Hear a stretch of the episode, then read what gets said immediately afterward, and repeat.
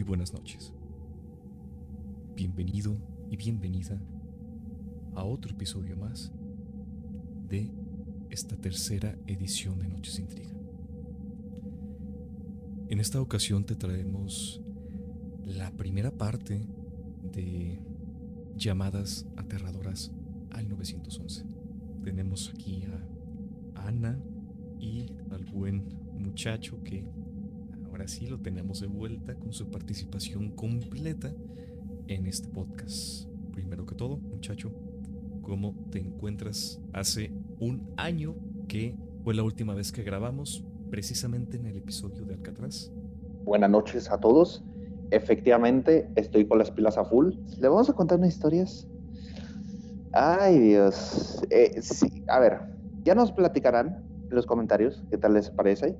Eh, igual están registradas, la pueden ver. Y la parte 2, ay Dios, se vienen cositas, se vienen cositas chungas, pero ya con el regreso, pues va a estar buenísimo. ¿Tú cómo estás, Ana? Muy buenas noches. Pues aquí preparada para escuchar y contar una de estas historias que pues sí, me imagino van a estar intensas. Y pues ya para, pues lo peor es que algunas son historias reales, así que el mundo está loco. Pues, ¿qué les parece si para aprovechar este largo tiempo que estuvo ausente el buen muchacho, empezamos con la llamada, una de las tres llamadas que vamos a narrar en este episodio? Les comento. Eh, esto pasó en Canadá, si más me acuerdo bien. Era así un, un señor así todo tranquilo, eh, normal como se sabe la gente de allá, o sea, que vive en bosques, eh, así le gusta, o sea, estar en el ambiente, pues tan normal. Ya saben que Canadá, de hecho, es un país tranquilo todo eso, ¿no? Uno, un día de esos, el señor habla al 911 y comenta a la policía, oigan, hay alguien mirándome afuera de hace dos horas y no se va. ¿Puede decirme la descripción del sujeto?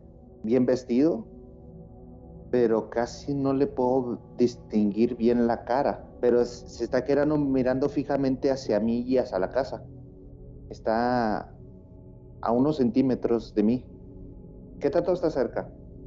Unos 40 centímetros, más o menos, pero está observando fijamente hacia acá. ¿Y qué, está, qué ha estado haciendo el sujeto? ¿Solo ha estado quieto? ¿Sí? No se ha movido de hace dos horas y no quiero abrir la puerta. Y en ese momento cuando dice eso, empieza a moverse. Dice, ahora se, se está moviendo. ¿A dónde se dirige? Está rodeando la casa porque empezó a girar. Y así este, empezó a comentar de que eh, lo estaba viendo, que está pasando la parte de la cocina, pero obviamente fue fuera. Luego que la sala, que ahí se veía la ventana y otra. Así hasta llegar al primer punto. Se queda un minuto y vuelve a dar otra vuelta. Pero esta vez ya no se queda ahí de nuevo. Esta vez el señor comenta que se quedó enfrente de la puerta trasera de atrás. Así, la puerta así enfrente. Que lo estaba viendo así a través de, del, vidrio que tenía con, con cortina. Así. Se veía claramente la silueta. Y cuando dice, ¿qué está haciendo? ¿Qué, está haciendo? Eh, eh, bueno, después de que le había dicho en donde se encontraba todo, que ya había enviado patrullas hacia allá, y en esa llamada le está diciendo, ahora qué está haciendo el sujeto, solo está quieto la puerta, no está haciendo nada más. Eh, alrededor de cuánto mide, ahora que ya lo tiene así, vamos a decirlo así, unos mide más o más o menos como unos dos metros. Y justo cuando menciona eso, toca la puerta. Y en la llamada dice, ¿tocó la puerta? Sí, acaba de tocar la puerta. Pero cuando hace eso, nomás se retira. Vuelve a girar hacia donde estaba el primer punto y ya luego se va lentamente hacia atrás, pero observando la casa. Hasta ahí quedó, llegó la patrulla, empezaron a ver la zona y ya no lo volvieron a ver.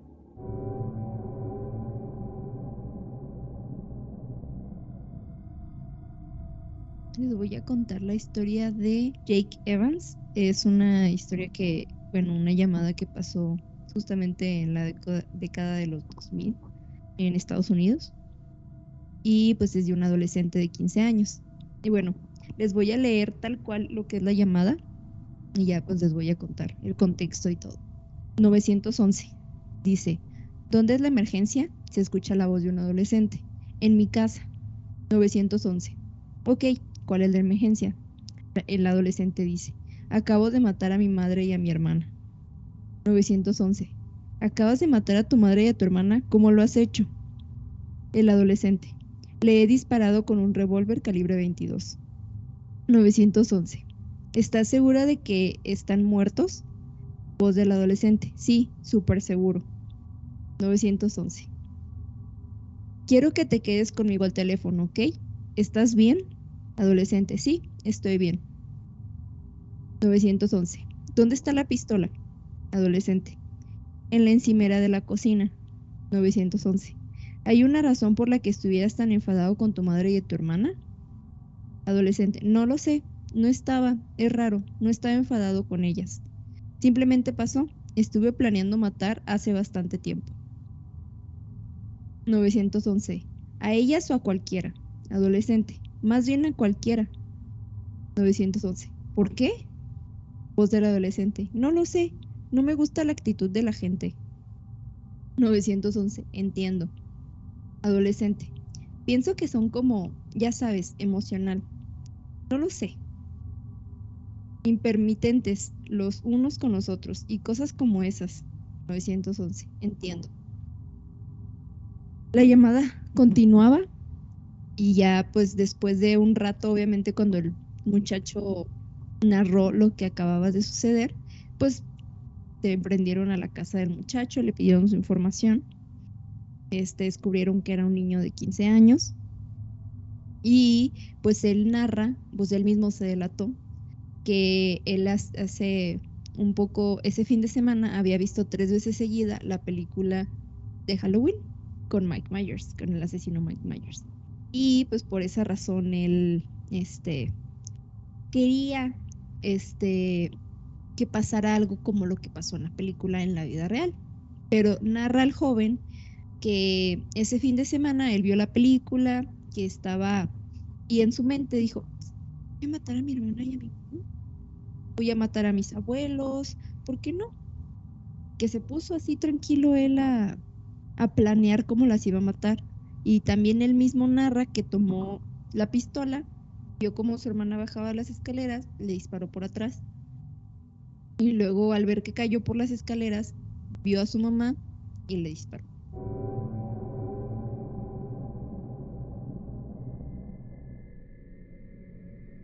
Esto sucedió en el 2011. En Estados Unidos, vaya. Y una noche, una operadora recibe pues una llamada.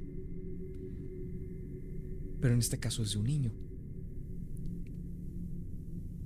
porque menciona que hay alguien afuera de su casa, específicamente en el patio, esperando a que le abra el ventanal. Esto solo es el inicio. Operadora, ¿cuál es su emergencia?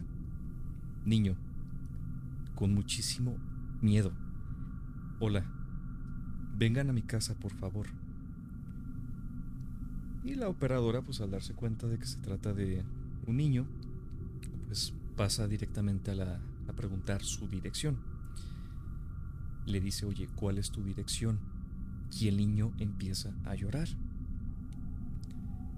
La operadora, ¿qué es lo que está pasando? El niño intenta calmarse un poco, pero podemos entender que está muerto en miedo Dice, hay un hombre Hay un hombre parado en mi casa. Tiene una de esas cosas que se llevan en la cabeza. Y la operadora, una capucha del niño. Sí, estuvo ahí durante dos horas. Se cae el teléfono y hay un breve lapso de silencio. Y en ese breve lapso de silencio se escucha que tocan la puerta de atrás, el ventanal, lo que fue, del patio. Y la operadora, cálmate, descríbelo. Y el niño tiene una capucha gris, cabello negro largo y unos... interferencia, ojos rojos. Otra vez se escucha la interferencia y la operadora le dice, ve y escóndete. Y en eso se escucha los pasos a través del teléfono del niño subiendo por algunos minutos y luego como que abre una puerta. El niño, ya lo hice. O hay otra interferencia. Y se empiezan a escuchar unos pasos secos a lo lejos. El niño comienza a llorar en silencio. Los pasos se detienen, van subiendo, van subiendo, se escuchan cada vez más cerca del teléfono del niño hasta que se detienen. Y de repente se escucha que abren la puerta donde el niño estaba escondido y se escucha la voz ahogada del niño que se pierde en la, en la línea. Durante esa llamada se alcanzó a escuchar mientras estos pasos se iban acercando un famoso te encontré, te encontré, te encontré y se cuelga la llamada. Las autoridades llegaron a ese lugar y encontraron el cuerpo del niño completamente descuartizado. Y nunca se supo más sobre aquel hombre descrito. Un caso no resuelto.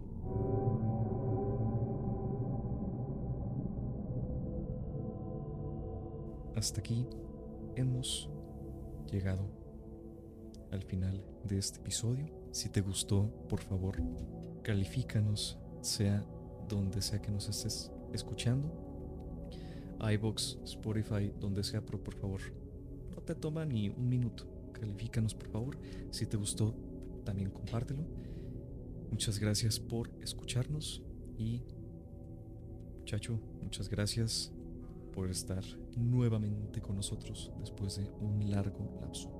Que muchacho, ya estaré en los siguientes episodios y pues como le comentamos, historias pesaditas.